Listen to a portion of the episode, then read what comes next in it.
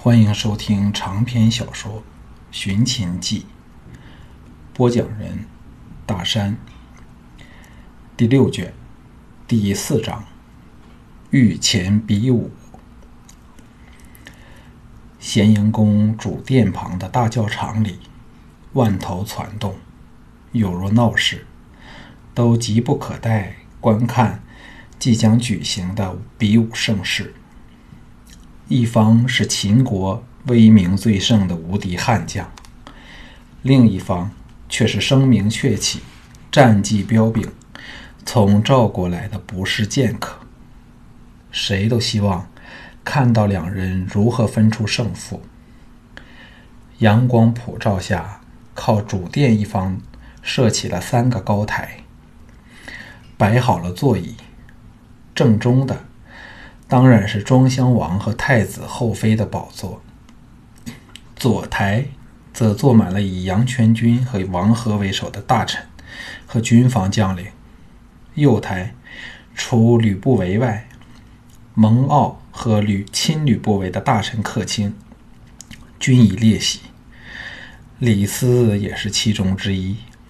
他本没有列席的资格，但由于关心项少龙。故以三寸不烂之舌游说了一个座位，其他地位较低的人则只能站在教场的四周观战了。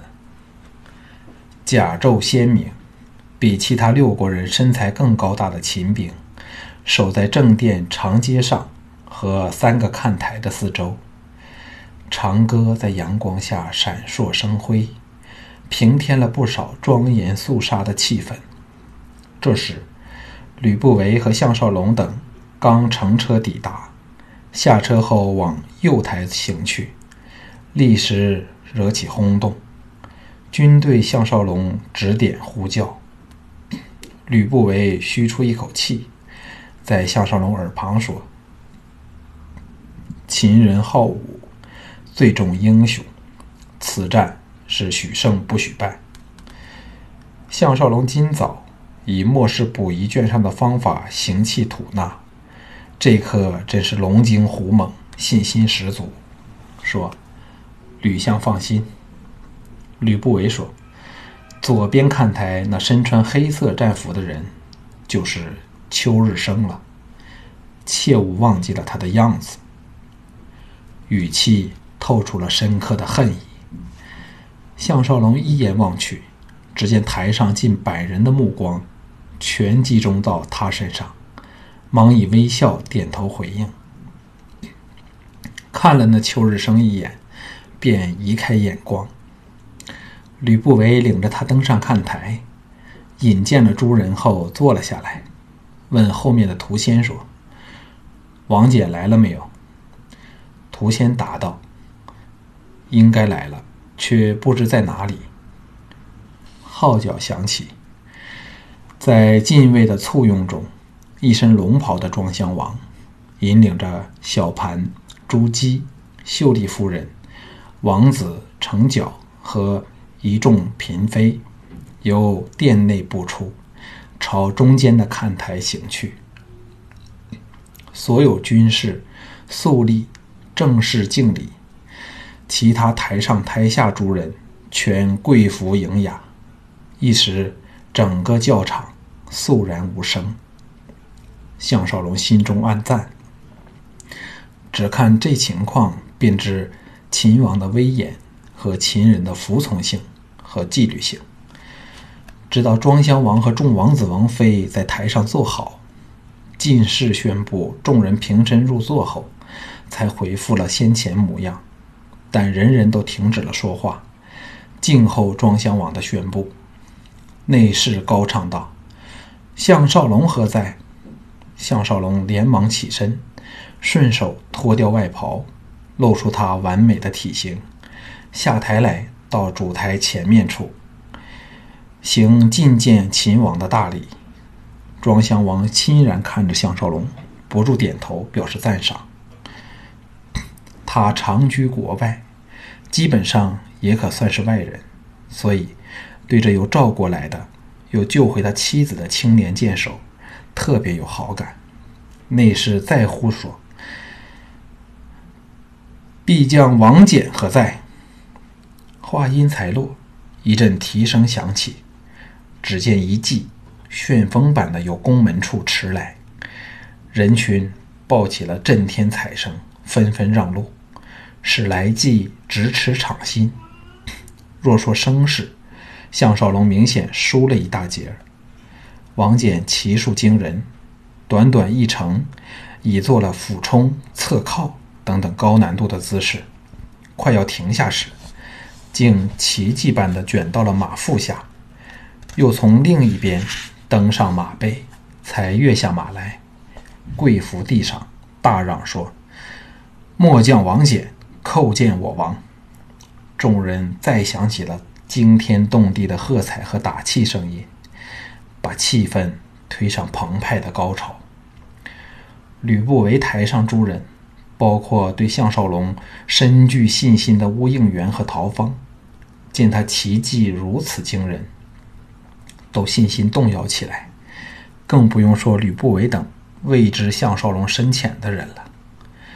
庄襄王露出了惊异之色，频频点头。朱姬因对项少龙别具好感。这时，紧张地抓着小盘的手，才发觉小盘手心也在冒着汗。杨全军那台上的人却是人人喜形于色，好像项少龙的败北已成定局。王翦长身而立，往项少龙望来，刚好项少龙含笑看去，大家打了个照脸儿，双方同时露出了雅色，都为对方的体型气度惊异。这王翦却如吴应元所说，白皙秀气，但却不足描绘出他真正的形态。他最多比项少龙矮上半寸，身穿红黑相间的武士战服，着了件藤甲背心儿，肩宽背厚，体型彪悍，与人英姿飒爽的印象。而高鼻深目，双眼深邃莫测，乌黑的头发在上头。扎了个短髻，用一条红绳绑紧，两端垂至后颈，更显威风八面。项少龙心内赞赏，微笑施礼，暗想：如此人才，难怪将来能助小盘打下江山，统一六国了。王翦见项少龙神色友善，放松了面容，礼貌的还礼，但眼内仍然充满敌意。这时。主台术由内侍读出了今次比武的目的和作用，其中自然少不免对群臣做出勉励，强调保持武风的重要性。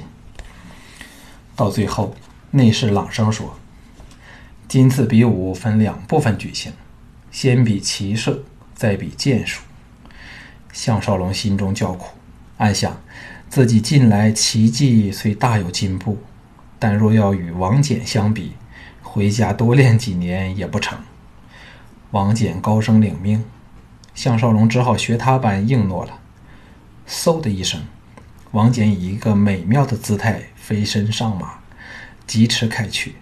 到了长角，快要冲入围观人堆时，才勒马立直立，兜转马头，蹄不沾地地转过身来，倏然停下。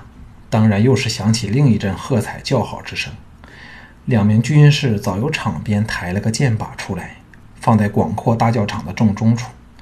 此时，吕不韦使人把疾风牵来，项少龙从容一笑，双足一弹，由马尾跃上马背，再一夹马腹，靠着疾风惊人的高速，绕了一个圈儿，到了教场的另一角，也迎来不少喝彩声。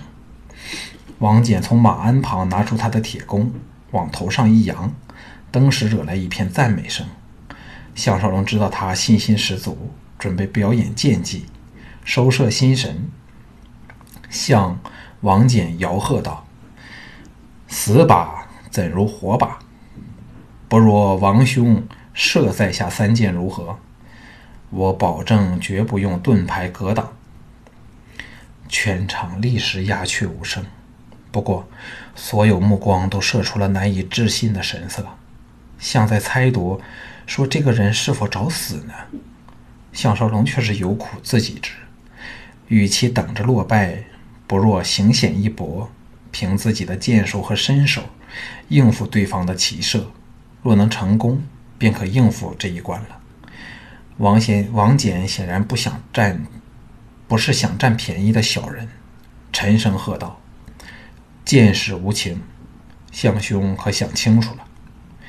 项少龙扬遥向庄襄王施礼道：“请大王亲准。”庄襄王犹豫了片上，才以手势示准此请。全场近两千人立时全体屏息静气，等候那惊心动魄的场面出现。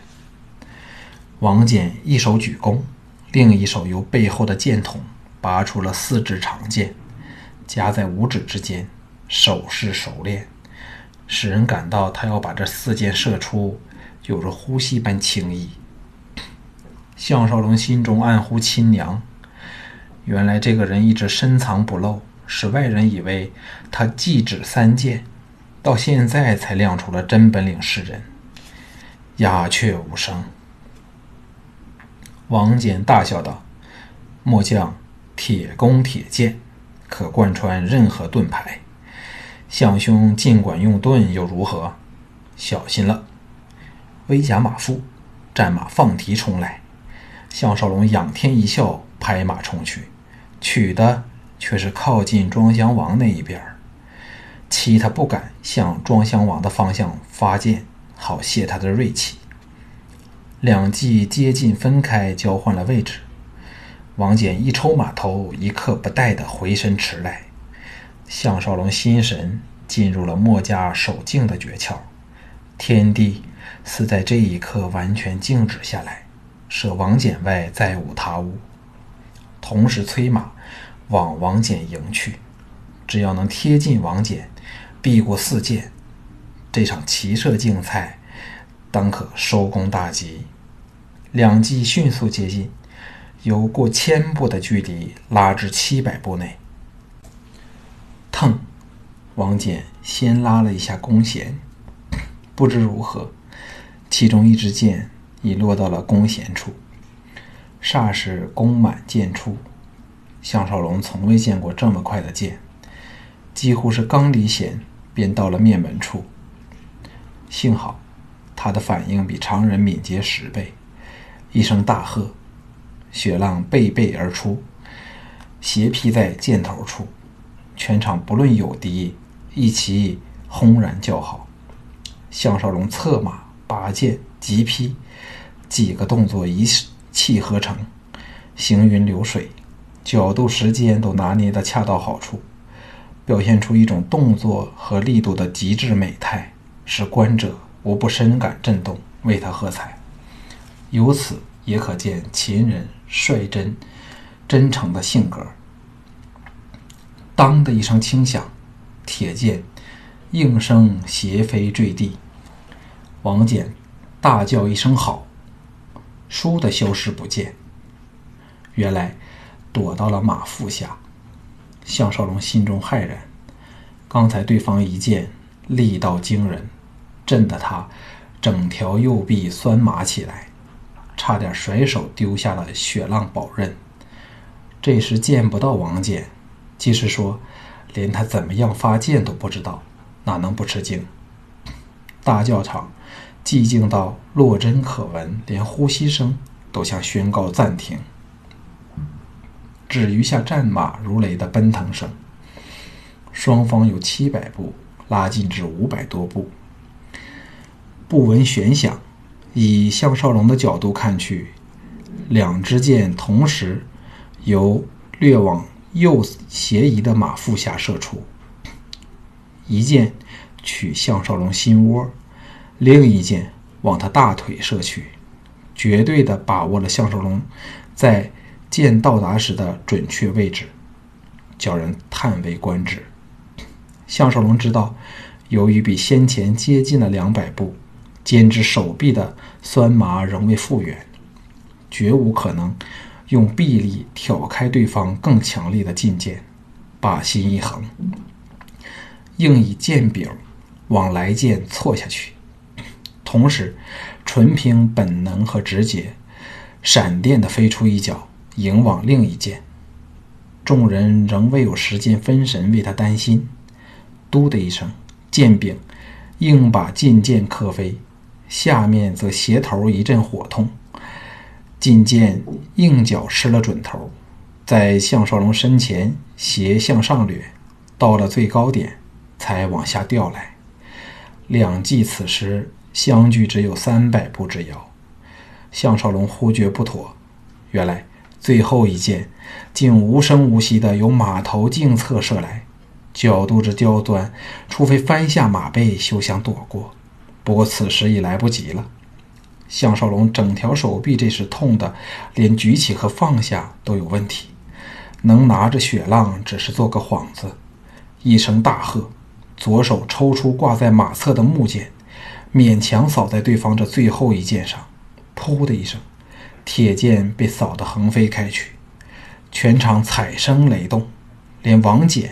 也禁不住再叫了声“好”，把铁弓挂回马背侧，抽出佩剑，往项少龙急冲过来。项少龙不敢大意，雪浪回到背上，一阵左手木剑，拍马冲去。两人擦身而过，连串的木铁交鸣声早响彻了教场。项少龙试出对方臂力。比自己有过之而无不及，心中凛然，故意迟到场端才转回马来，好争取右臂复原的空隙时间。观者此时无一不看的，一颗心提到了死喉咙顶处。王翦高举长剑，策马冲来，项少龙木剑交到右手，深吸一口气，朝着顽强的对手驰去。两骑迅速接近。到了五十步许的距离时，项少龙挎着那赠自红粉佳人姬嫣然的的骏马，忽然增速，箭矢般的急窜，有若腾云驾雾般的来到了王翦马前。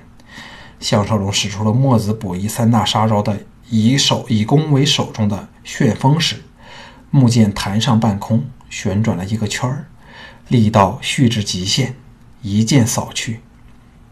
王翦因为对方马速骤增，判断失误，本想凭马术取胜的计策登时落空。随着又给对方怪招所惑，到剑锋破脸时才勉强一剑挡去。项少龙出此奇招，就是怕了他的马上功夫。若让他摸清楚疾风的速度和自己的剑路，久斗下必败无疑。对王翦来说，马上比马下更要灵活自如。当的一声巨响，王翦差点连人带剑被他劈下马去。既因项少龙这一剑借自然之力加强了势道，更因木剑本身的重量，才造成了此等意外的战果。王翦仰贴马背上，防范项少龙乘势进袭。项少龙木剑在他右上方换出了数道剑影，同时趁两马擦过之时，伸脚。在王翦的大腿处点了两下，可是由于所有人的目光都集中到他他的木剑处，马体又阻隔了大部分人的视线，所以除了交战双方心知肚明外，没有第三个人知道。王翦当然知道他脚下留情，项少龙知道是时候了，向台上的吕不韦挥了一下木剑，打出了约定的暗号。此时。两骑互换位置，遥遥相对。王翦一脸的颓丧，他乃英雄豪杰，输便输了，不肯耍赖。正要弃剑认认输时，吕不韦猛地起立，高喝道：“停手！”众人愕然向他望去。吕不韦走到了台边，朝庄襄王跪下禀道：“项少龙、王翦两人。”无论剑技骑术，均旗鼓相当。臣下不想见他们任何一方稍有损伤。此战，请大王判为不分胜负，两个人同时荣任太子太傅，负起训导太子的重责。杨全军那一台的人里，有一半露出了愕然之色，想不到吕不韦有如此的容人大量。虽然他们看不到项少龙点在王翦腿上那两脚，但刚才王翦给劈的差点翻下马背，却是人人目睹，都知道他落在下风。庄襄王微一点头，朝项少龙说：“项卿家意下如何？肯否就此罢休？”他这么说，自然是看出了项少龙胜出的机会较大。只要是明眼人，看看王翦的脸色。就不会对他乐观。项少龙回见鞘内，恭敬地说：“王将军骑射盖世，剑术超群，臣下至为钦佩。吕相国这个提议，有若久旱逢甘露，臣下受命，甘之如饴。”庄襄王哈哈一笑，站了起来，宣布说：“由今天起，项少龙、王翦两人。”同为太子太傅，不分高低，共是太子。彩声震天响起，最感激的是王翦。这太子太傅一职，对他实在太重要了，否则空有抱负也难开展。最高兴的却是吕不韦，项少龙教的这一手却是漂亮之极，使他赢得了满场彩声，在秦国。这是他从未尝过的甜美滋味儿。朱姬兴奋地紧握着小盘的手，凑到他耳旁说：“久旱甘露，甘之如饴。这世上还有人比你这师傅说话更动听吗？”小盘两眼发光，看着这唯一的亲人，不住点头。欢声不绝中，项少龙和王翦并继来到主台前，下马谢恩。全场跪送庄襄王时，王翦低声说：“谢谢。”项少龙也是低声答道：“这是你我间的秘密，王兄请我吃顿酒好了。”王翦正担心他事后宣扬，感激的连声答应了。此时，众王公大臣拥下台来，争着向两人道贺。项少龙趁机来到王和身前，诚恳的多谢他给予自己这个机会。使王和立时觉得大有脸子，好像项少龙真是由他一手提携起来那样子。吕不韦和他早有约定，自不会怪他向王和示好，竟向王翦道贺，好争取人心。庄襄王见结果如此圆满，泛起了一脸笑容。除了杨全军和几个死硬派因扳不倒项少龙而脸色阴沉外，众人得睹如此神乎其技的比武。人人兴高采烈，喜气洋洋，一场风雨就这么安然度过了。